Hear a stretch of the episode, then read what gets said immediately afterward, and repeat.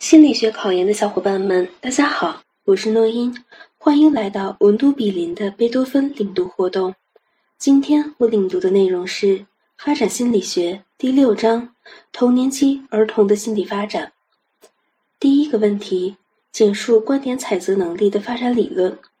观点采择亦称角色采择，是指采取他人的观点来理解他人的思想与情感的一种认知技能。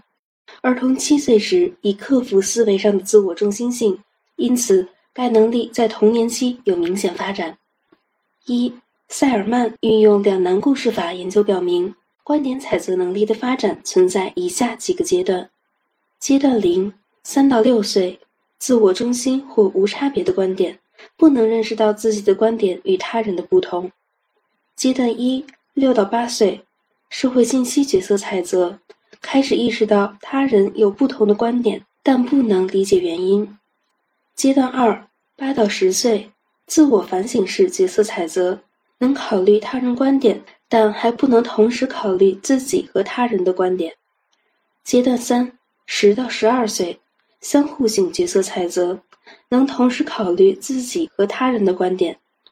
阶段四，十二到十五岁，社会和习俗系统角色替换。能利用社会标准和信息去衡量和判断事件。小小口诀：不能认识不同，到不能理解不同，到不能同时考虑不同，到能同时考虑不同，到能用社会标准考虑不同。二，弗拉维尔认为，儿童观点采择能力的发展经历了以下四个阶段：存在阶段、需要阶段、推断阶段、应用阶段。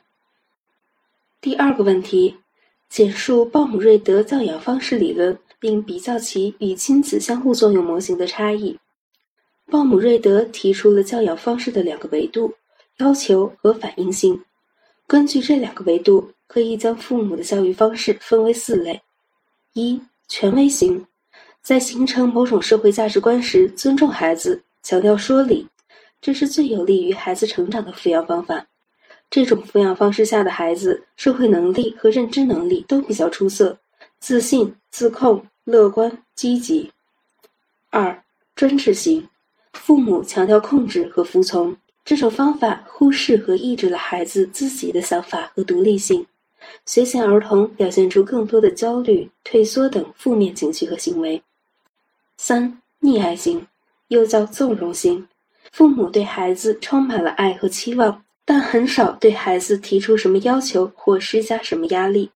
这种情况下，孩子表现得很不成熟，自控能力差。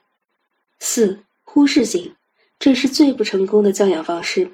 父母在孩子成长过程中大量缺席，这种环境下的孩子为不安全依恋的可能性很高，易发怒攻击，行为失调。亲子相互作用模式认为，一方面。不同教养方式对儿童青少年可能产生不同影响，因此不同教养方式下的儿童青少年表现出不同的发展结果。另一方面，儿童青少年的特点也可能影响父母采取何种教养方式，因此青少年最终发展结果体现了父母效应和儿童效应的协同作用。小贴士：该知识点在统考真题综合题二零一五年八十二题中考察过。虽然林崇德版中并没有介绍到该知识点，但是在桑标版中及潇潇老师课上均学习过。提示同学们注意知识掌握的全面性。这节课我带领大家领读了发展心理学第六章，包含简述观点采择能力的发展理论，简述鲍姆瑞德教养方式理论，并比较其与亲子相互作用模型的差异等知识点，你都掌握了吗？欢迎留言区反馈。